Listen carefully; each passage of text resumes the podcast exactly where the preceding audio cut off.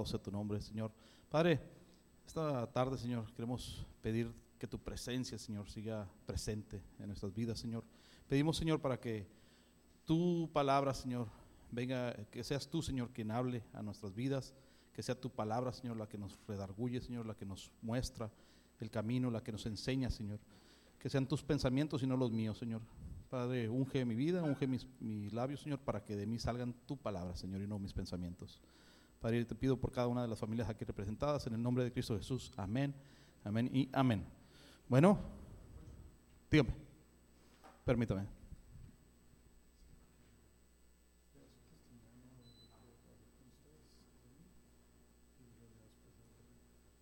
Bueno, este, ¿hay alguien de ustedes de aquí que quiera dar un testimonio de lo que sucedió el domingo, de lo que el Señor ha estado trabajando en sus vidas, de lo que el Señor le dejó? No, no se montó, nene. Bueno, se los voy a dar yo. Fíjense que, como se amontonaron, mejor yo solo nomás. Fíjense que el, el, el, hecho de que, pa, para mí fue algo, fue, una, fue un, un, un evento que no, no, no nomás reforzó mi fe, sino que como que la catapultó, así como que me dejó el Señor impresionado con toda la bendición que, que pude ver, que pude observar. Y el hecho de que podamos observar esto, de que podamos ver, que podamos ser, estar presentes, que el Señor nos haya dejado grabar lo que aquí se vivió. Eso es, eso es, es algo impresionante, ¿no? Eh, fíjense que en, en, mi trabajo hay, yo trabajo con seis personas, seis, siete, ocho, ocho personas, siete. Y a muy pocas personas les he podido yo hablar directamente de la palabra de Dios. Pero el hecho de que haya estado grabado algo, ese, eh, llegué, al siguiente día yo llegué al trabajo y les dije, oye, y les preguntaba, a, son personas que son totalmente, que no quieren nada que ver con Dios, ¿verdad? Yo les decía, ¿tú qué, ¿tú qué piensas de los milagros? ¿Qué creen que me contestaban? Porque, no, pues no, pues no, no, no sé, no sé, no sé. Bueno, le digo, fíjense lo que pasó. Y les enseñaba el video de Mateo. Ese Mateo ya todo el mundo lo conoce. Pero les enseñaba el video de Mateo. Cuando el Señor estiró su pie y, se mira clarito en la, grabación, se mira su pie que se estira. Y, y les digo, miren, miren, le digo, ¿cómo crees que, qué crees que es eso? Le digo, ese es el poder de Dios. A esas personas les pude hablar del poder de Dios, les pude hablar de lo que Dios puede hacer en sus vidas a través de un video que se grabó aquí.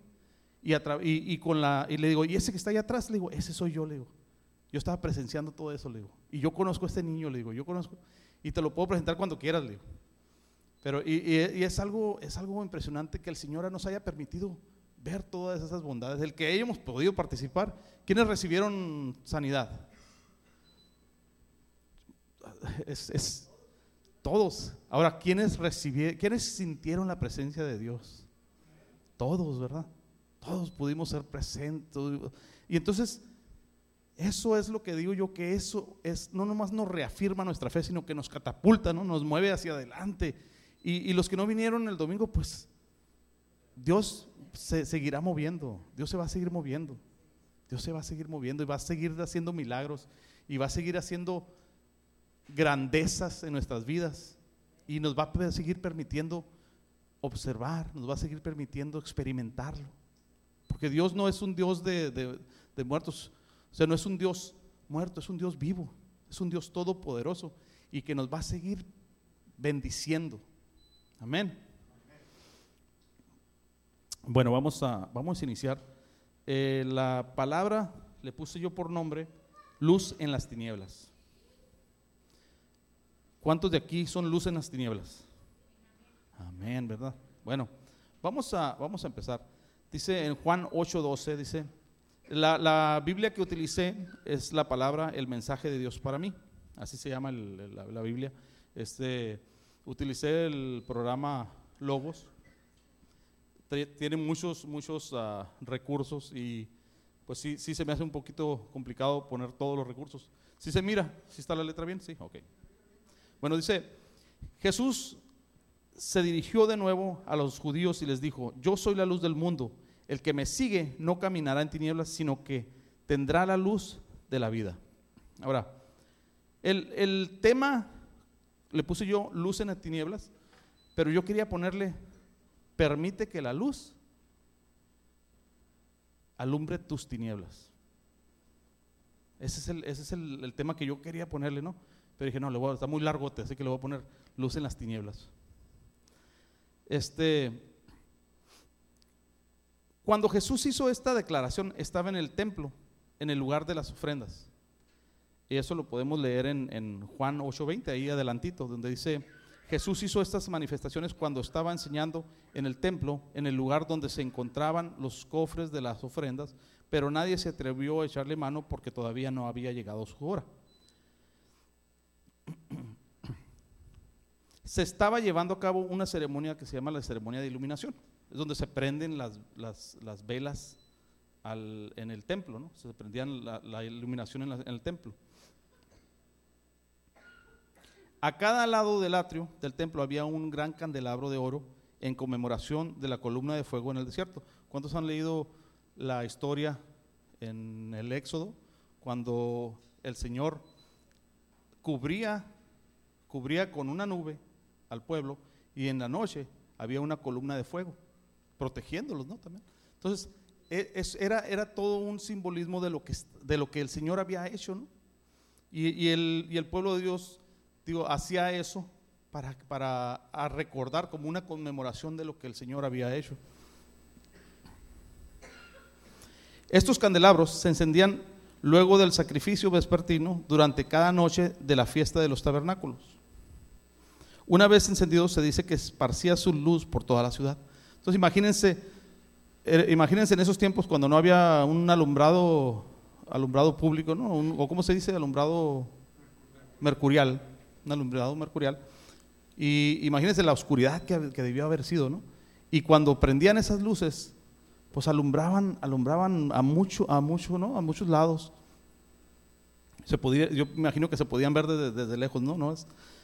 Fue probablemente en esto que se, que se inspiró Jesús cuando dijo, el que me siga a mí, como el que ve estos candelabros, no verá las tinieblas ni se apagará, como tampoco se apagan los candelabros. Aunque llega un momento en que otras luces se apagan, la luz de Cristo jamás lo hace y nadie podrá apagarla. Cuando, cuando la luz de Cristo llega a tu vida, no hay nada que la pueda apagar. Puedes tú voltearte, ¿verdad? Y querer seguir en tinieblas, querer seguir viendo las sombras, pero la luz de Cristo ahí está. La luz de Cristo jamás se va a apagar. Algo que es indiscutible es que Jesús es la luz del universo, la luz del mundo. Y así como el planeta, las plantas, el mundo animal y los seres humanos sin la luz del sol tendrían sus días contados, asimismo el ser humano sin la luz de Cristo tendrá sus días contados. No importa si eres creyente o no, Dios creó a todos. Entonces, muchas veces ah, las personas no creyentes pues, no quieren creer en esto, ¿verdad? No quieren creer que, que Dios, que Jesucristo es, es la luz, o que Jesucristo es la luz que les podrá alumbrar su camino, Pero eso no importa, o sea, eso no cambia nada. El que tú creas o no creas no cambia, no cambia lo que Jesucristo es, no cambia lo que Dios es. Dios sigue siendo, Jesucristo sigue siendo la luz del mundo. Amén. Entonces no hay nada, o sea, por, porque creas o no creas, no cambia quién Dios es. No cambia el poder de Dios. Y Dios va a seguir manifestándose a las personas aun cuando no crean en Él. Y, ese tipo de cosas, como les digo, el que ustedes hayan visto, el que ustedes hayan presenciado ese poder de Jesucristo, no es, precisamente para eso, para que nosotros podamos hablar, para que podamos llevar esa luz, eso que nosotros recibimos, llevarlo a los demás. Y ese es, es algo, o sea, cuando ya, ¿quién te va a decir que Dios no existe? Cuando tú le estás enseñando pruebas, mira, mira lo que Dios hizo. ¿Quién te puede decir, quién te puede refutar lo que tú has vivido? o lo que tú has experimentado? Pues no hay nadie, ¿verdad? Porque tú sabes y tú entiendes que Dios, quién es Dios en tu vida y quién es Dios, eh, quién debe de ser Dios en la vida de los demás. La religiosidad, las buenas obras, las buenas intenciones, sin tener a Jesús, serían como una vela que alumbra tu mundo, pero se apagará y terminarás en tinieblas. Muchas veces este tipo de cosas, digamos la religiosidad, nos puede no permitirla ver la luz. O sea, el, decir las cosas no deben de ser así. Y yo me doy la vuelta porque yo, pienso por mi religiosidad que las cosas no deben de ser así. Y me pierdo totalmente la bendición de Dios. O yo hago obras buenas. ¿Cuántas veces hemos escuchado hablar a personas que dicen, yo es que yo soy bueno? O sea, yo soy bueno, yo no, yo no, yo no necesito a Dios porque yo soy bueno, yo soy muy buena persona. Yo hago, este, yo dono, yo soy altruista, yo, pero eso sin Dios va a llegar el momento en que, en que tú, esa, esa luz se va a apagar, pues. Tú te mueres y todo, se acabó todo. Y hasta tú, si no, si no tienes a Dios en tu vida.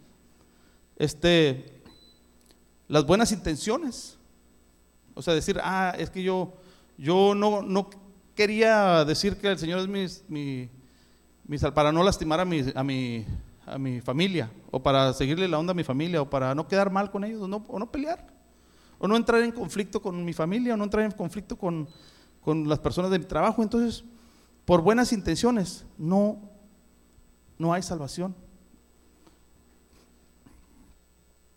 Ahora, aun cuando seamos cristianos y tenemos la luz de Jesús, nuestras vidas pudieran ser que pudiera ser que ciertas áreas de nuestras vidas estén aún en tinieblas, no porque nosotros queramos, sino porque no hemos permitido que la luz de Jesús llegue a esas áreas. ¿Qué cosas podrían ser estas? ¿Quién me podría decir cosas así que, piensen ustedes? Ayúdeme, eh, ayúdeme. ¿Qué cosas pudieran ser? Sentimentalismos. ¿Cree usted que el sentimentalismo, o sea, dejar que los, mis sentimientos tomen control de mis decisiones en vez de, de lo que dice la palabra de Dios? ¿Podría ser eso algo que, que nos puede llevar a no? O la religiosidad, es la religiosidad intolerable a la santidad. O sea, fíjense, porque yo, y, me queda muy claro en la, en la, en la serie esa de The Chosen, ¿no? Cuando cuando a Jesús lo no podían entender lo que Jesús estaba haciendo. Jesús estaba sanando enfermos, estaba sanando paralíticos, levantando paralíticos, sanando ciegos, en sábado, en domingo, en el día que sea. Pero la religiosidad los, los, ponía así como que, ah, ¿por qué lo haces en sábado? Se rasgaban la ropa y decían, demonio tiene, porque eran totalmente religiosos y eran intolerables a lo que Jesús estaba haciendo, que era la santidad de, Dios, la santidad de Jesús era lo que estaba moviéndose y era, ellos eran intolerables porque no eran como ellos pensaban. Incredulidad. ¿Cuántas veces, ah, como les decía, hay personas que no creen los dones o que dicen, los dones en este tiempo ya no deben de estar, ya no, ya no deben de pasar. Y si hay dones es porque no es de Dios. Y se pierden de la bendición se pierden del actuar de Dios.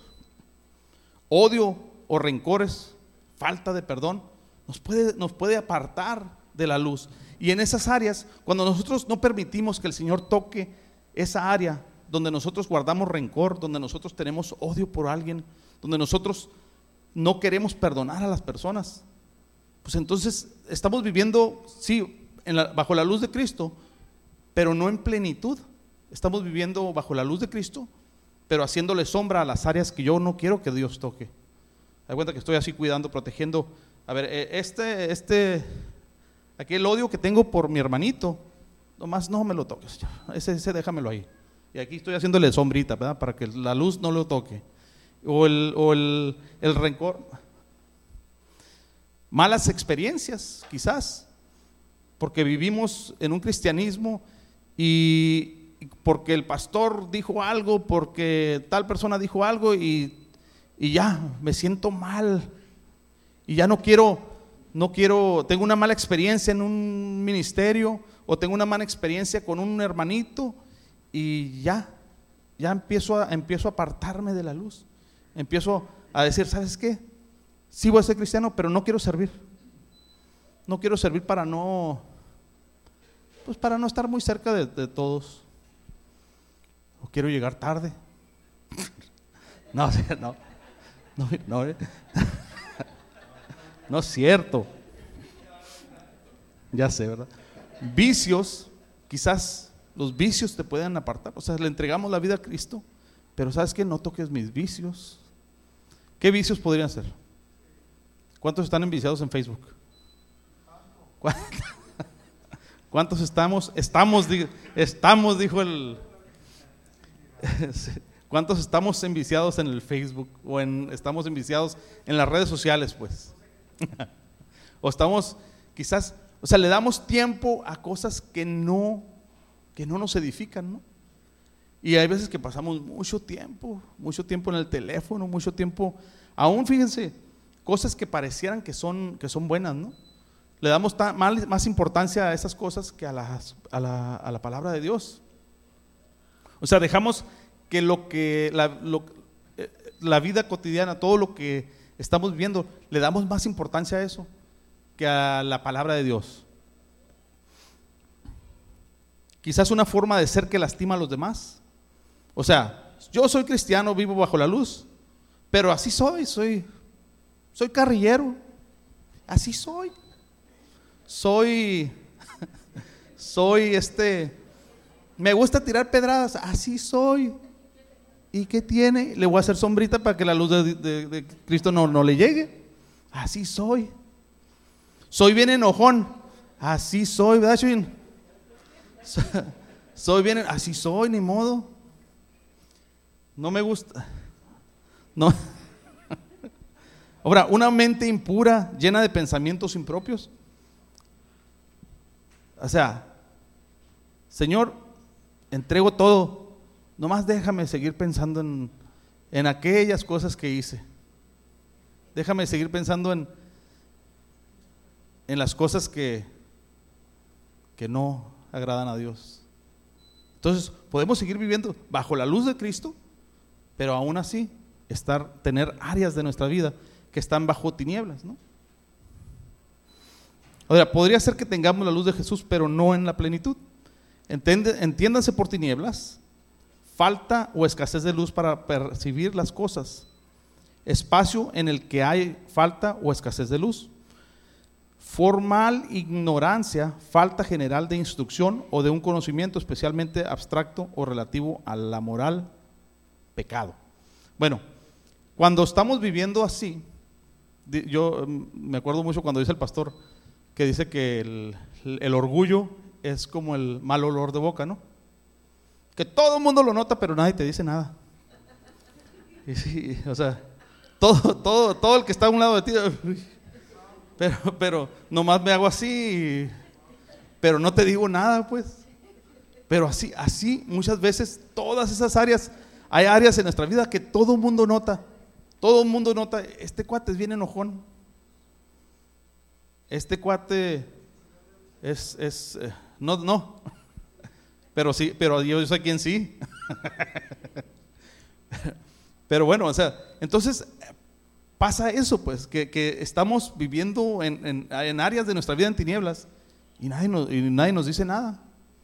Y cuando tu cónyuge no te dice nada, ay, ¿quién me puede pasar esa, esa, esa botellita de agua que está ahí? Bueno, ya, ya se me empezó a secar la garganta. me dio sed con esta, con lo que el Señor me mostró. Ahora fíjense, fíjense una, una oración que Pablo hizo por la iglesia, ¿no? De Colosas. Dice, por eso, desde el día en que nos enteramos de todo esto, que se enteraron que, estaban siendo entregados, que vivían en amor con, todos los hermanos que. Dice, no cesamos de rogar por ustedes. Pedimos a Dios que los llene de conocimiento de su voluntad, que los haga profundamente sabios y les conceda la prudencia del Espíritu. Su estilo de vida será así totalmente digno y agradable al Señor. Darán fruto en toda suerte de obras buenas y crecerán en el conocimiento de Dios. Esa era una oración que Pablo hizo por el, por el pueblo de, Colosas. o por la iglesia de Colosas. Este, pero en esta oración aprendemos muchas cosas. Fíjense, Pablo da una instrucción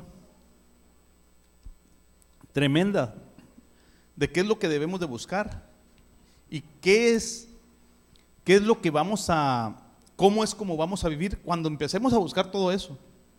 Y eso es lo que voy a voy a tratar de, irnos a, fondo en eso, ¿no? Seguimos en el, capítulo 11 era del 9 al 14, ¿no? Versículo 11 dice, su glorioso poder, ¿el poder de quién? El poder de Dios, el poder del Espíritu Santo, ese poder que, que vimos en acción el domingo, ese poder, los dotará de una fortaleza a toda, a toda prueba para que sean ejemplo de constancia y paciencia, y, y, y para que llenos de alegría den gracias al Padre que los ha juzgado dignos de compartir la herencia de su pueblo en el reino de la luz. Él, ¿quién es Él? Dios es quien nos ha rescatado del poder de las tinieblas y nos ha trasladado al reino de su Hijo, querido, del que no nos viene la liberación y el perdón de los pecados. Entonces, cuando vivimos, cuando vivimos bajo estas instrucciones, cuando buscamos estas instrucciones, dice aquí, o sea, fíjese todas las bendiciones que vienen, ¿no? Porque, porque vamos a seguir, buscar a Dios, vamos a buscar al, al Padre, vamos a tratar de agradarle a Él y vamos a ser partícipes de la herencia del pueblo de Dios. Ahora, ¿qué aprendemos de estos versículos? Y voy a, voy a entrar en eso, en estos cinco puntos. Ser llenos del conocimiento de la voluntad de Dios, una transformación de la cosmovisión y los valores, que lleguemos a ser profundamente sabios, que tengamos prudencia del Espíritu y que tengamos un estilo de vida totalmente digno, digno para Dios. Ahora, ser llenos del conocimiento y la voluntad de Dios. En Romanos 12, del 1 al 2, dice la palabra en el mensaje de Dios para mí. Por el amor entrañable de Dios, les pido, hermanos, preséntense a ustedes mismos como ofrendas vivas, santas y agradables a Dios. Ese ha de ser su auténtico culto. No se amolden a los criterios de este mundo, al contrario, déjense transformar y renueven su interior de tal manera que sepan apreciar lo que Dios quiere, es decir, lo bueno, lo que le es grato y lo perfecto. Entonces, cuando empezamos a, buscar el conocimiento de Dios, el conocimiento de lo que a Dios le agrada, es cuando vamos a empezar a ser transformados porque pudiéramos estar, pudiéramos estar, ah, tener conocimiento, pero no movernos hacia, hacia, no aplicar el conocimiento. Entonces, cuando tenemos el conocimiento y lo aplicamos, cuando vivimos de una manera congruente, que decimos, sabes que el Señor no le gusta esto que yo hago, y, empiezo a, moverme hacia lo que a Dios le agrada de tu vida, entonces el Señor va a empezar a, a sentir dice aquí lo agradable, ¿no? Sepa apreciar lo que Dios quiere, o sea, que tú sepas apreciar lo que Dios quiere, lo que es bueno y lo que le es grato. Pero ¿a quién le es grato? A Dios le es grato. A Dios le es grato que tú que tú te muevas en eso. Necesitamos conocer a Dios, necesitamos conocer la Biblia, necesitamos la revelación de Dios, necesitamos discernimiento, necesitamos una mente transformada. Todos los seres humanos procesamos la información de la misma manera. Recibimos información, la procesamos y nosotros mismos le damos un significado. Por ejemplo, todo lo que vimos el domingo aquí, yo, le aseguro que todos lo, interpretamos de diferente manera. Y no, no quiere ser que haya sido diferente, sino que recibimos esa información y dependiendo dependiendo de lo que yo creo, es como yo le doy la importancia de esa información.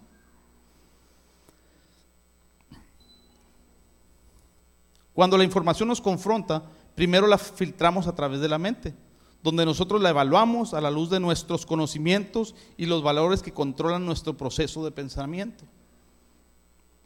Este proceso le asigna significado a la información de acuerdo a la cosmovisión y los grupos de valores que tenemos.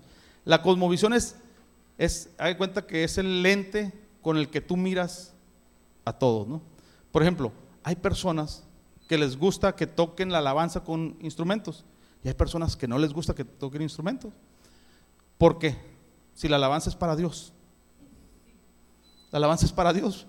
Pero puede ser que hayas sido formado en una iglesia que, no se usan los instrumentos y tú piensas que así debe de ser.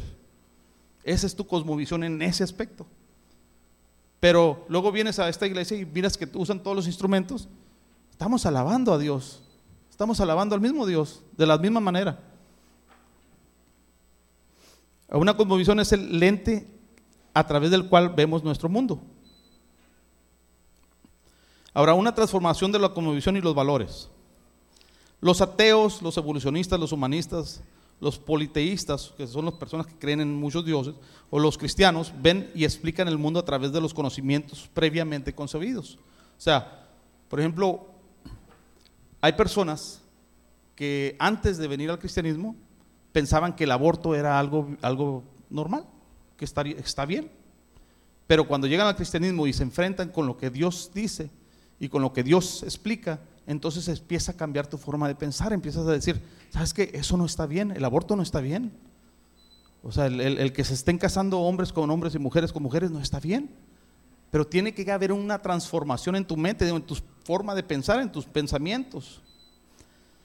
Decisiones con respecto a, por ejemplo, el control de, de la natalidad, el aborto, la última voluntad de los pacientes, las finanzas, la educación de los niños, la mayordomía de la naturaleza, tomar bebidas alcohólicas en, el contexto social, cuidado de ancianos, demandas legales y gobierno de la iglesia.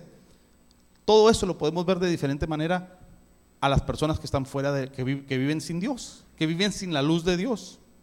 Tu respuesta a estas clases de preguntas es un producto de tu cosmovisión y del sistema de valores que tú tienes. Ahora, la voluntad de Dios la encontramos cuando contestamos de una manera bíblica las preguntas que pudieran surgir de cualquier situación que enfrentamos. Por ejemplo, si haces una oración, Dios, muéstrame qué hacer en esta situación y no buscas una respuesta en la Biblia, entonces estás usando el nombre de Dios para tomar tu propia voluntad ante la voluntad que Dios ya nos ha revelado en su palabra. ¿Sí, lo, lo entiende?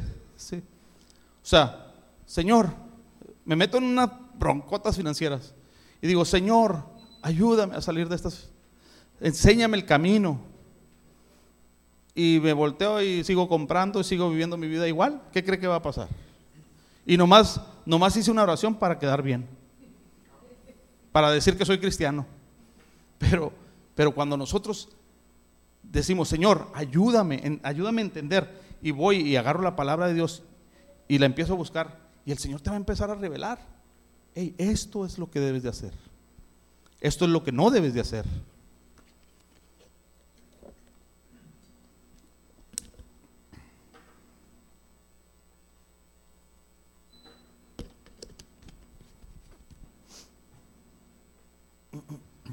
Ahora, el Salmo 119, del 9 al 12 dice, ¿cómo podrá un joven portarse rectamente, viviendo, correctamente? Viviendo de acuerdo a tu palabra. De todo corazón te busco, no dejes que incumpla tus mandamientos. Guardo tu palabra en mi corazón para así no pecar contra ti. Bendito sea, Señor, enséñame tus normas. Fíjense qué, precioso, ¿no? Qué precioso esa, ese salmo. O sea, totalmente entendía cómo debería buscar al Señor como debería de ser.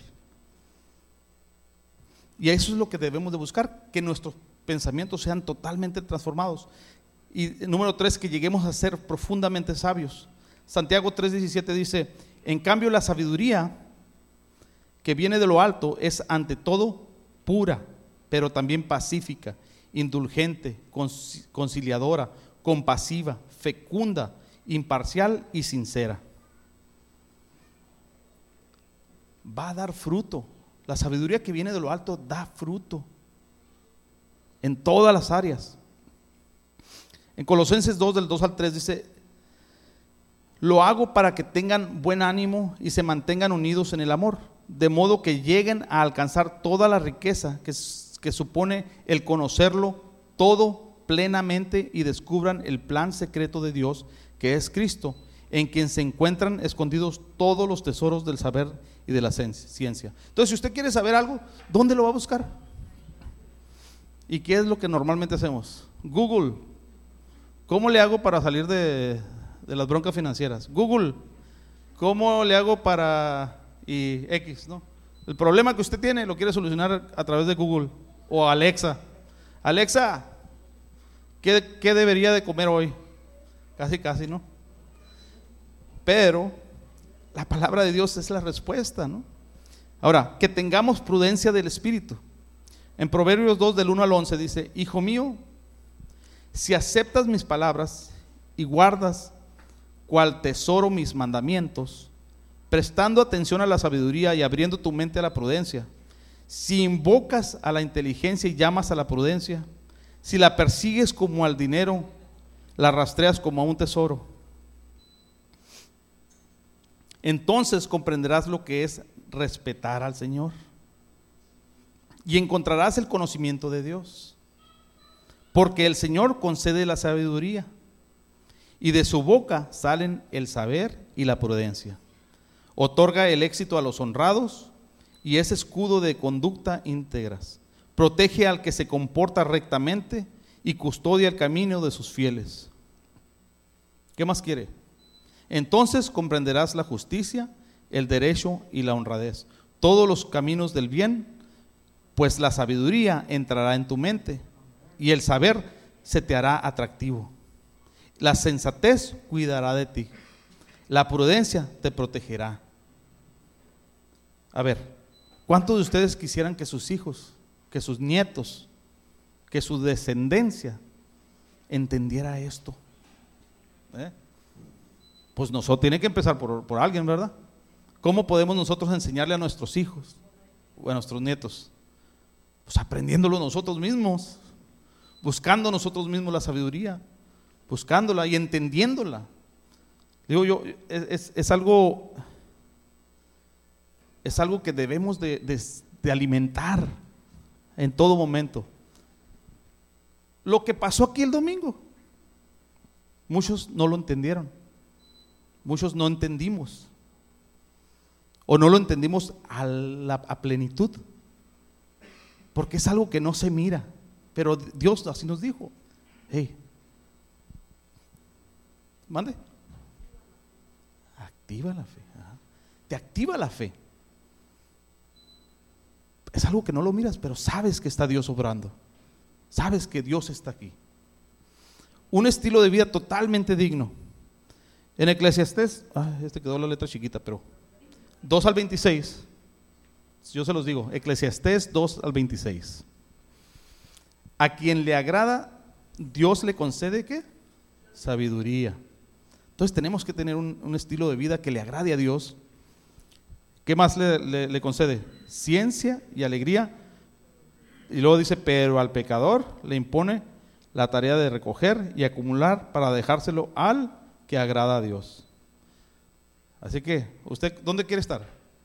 ¿Quiere estar acumulando para dárselo al que le agrada, al que agrada a Dios? ¿O quiere ser de los que van a recibir? De los que van a recibir, ¿verdad? Entonces tenemos que agradar a Dios. También esto es ilusión y vano afán. Ser transformados y obedecer. En Hechos de los Apóstoles, la palabra 22 del, 1, del 10 al 11 dice, yo pregunté, ¿qué debo hacer, Señor? Esto es cuando, cuando Pablo dice, se cae. ¿De dónde? cuando Pablo se cae, pero dice que un resplandor, no hubo un resplandor que lo dejó ciego. Y Pablo, Pablo se cae y dice, ¿qué debo hacer, Señor? Cuando él entendió quién era, cuando él le dijo, ¿quién eres tú? Y que le dice, hey, dura cosa te es dar, ¿cómo? Contra, el aguijón. ¿Quién era el aguijón? Jesucristo, ¿verdad? Y luego cuando entiende que es Jesucristo, le dice, hey, ahora, a ver, en ese momento es así como que se iluminó, pues se, le iluminó. Y, yo creo que todo ese tipo de cosas, este, es, como les digo, las cosas que pasaron aquel domingo, ha de haber iluminado a mucha gente. Nos iluminó a muchos. Así nos activó, nos dice, hey, tu fe se... Y entonces, así como Pablo debemos de decir nosotros, Señor, ¿qué quieres que yo haga? Levántate y vete a Damasco. Ahí te dirán lo que se te ha encargado realizar. Como el fulgor de aquella luz me había dejado ciego, mis acompañantes me condujeron de la mano hasta Damasco. Seguimos en Hechos 22 del 12 al 16. Había ahí un hombre llamado Ananías, fiel cumplidor de la ley y muy estimado por todos los residentes judíos. Este vino a mi encuentro y poniéndose a mi lado, me dijo, hermano Saulo, Saulo, recobra la vista. Al instante recobré la vista y pude verlo. Eso es Pablo explicando lo que le había pasado. Ananías, por su parte, añadió, el Dios de nuestros antepasados te ha escogido para manifestarte su voluntad. Y esto, esto es para todos nosotros. ¿eh? Dios, así póngale, Dios te ha escogido a ti, y ponga su nombre, para manifestarte su voluntad, para que vieras al justo y oyeras su propia voz, porque debes ser su testigo ante todos de cuánto has oído y presenciado. Todo lo que usted ha oído, todo lo que usted ha presenciado, eso usted debe ser testigo hacia los demás, aquellos que no lo conocen. No pierdas tu tiempo ahora. Anda, bautízate, libérate de tus pecados, invoca el nombre del Señor. Romanos 12 del 2 al 4 dice, no se amolden a los criterios de este mundo, al contrario, déjense transformar y renueven su interior de tal manera que sepan apreciar lo que Dios quiere, es decir, lo bueno, lo que es grato, lo perfecto. En, en virtud del don que me ha sido otorgado, me dirijo a todos y a cada uno de ustedes para que a nadie se le suban los humos a la cabeza, sino que cada uno estime en lo justo conforme al grado de fe que Dios le ha concedido.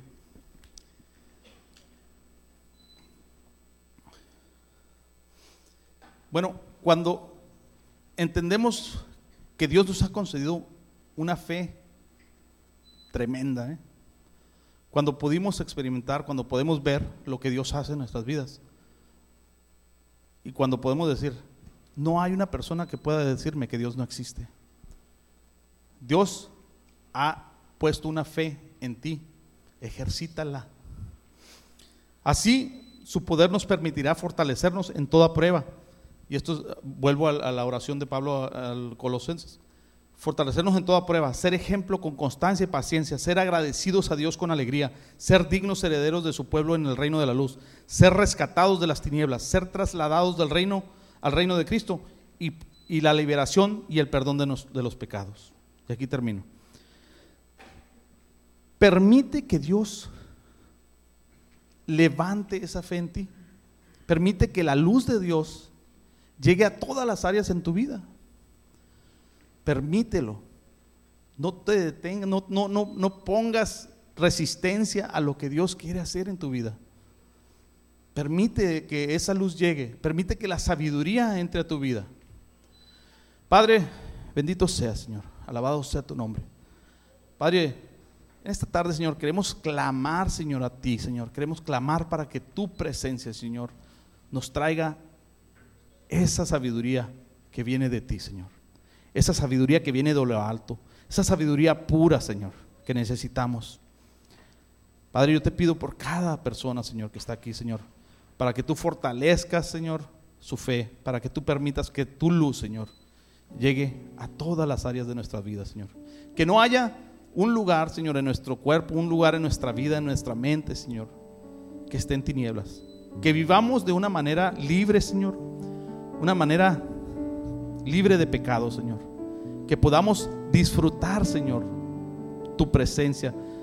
Te pido, Señor, que no nos permita, Señor, caer en caer en pecado, Señor, que no nos permita, Señor, caer en en estar a gusto, estar conformes, Padre, sino que siempre estemos buscando, Señor, buscando más y más tu presencia, buscando más y más esa paz, esa sabiduría que tú tienes, que solo tú nos puedes dar, Señor. En el nombre de Cristo Jesús, Señor, clamamos por ellos, Señor, y te damos gracias por lo que tú ya has hecho y por lo que seguirás haciendo, Padre. En el nombre de Cristo Jesús, gracias, Padre. Amén, amén y amén.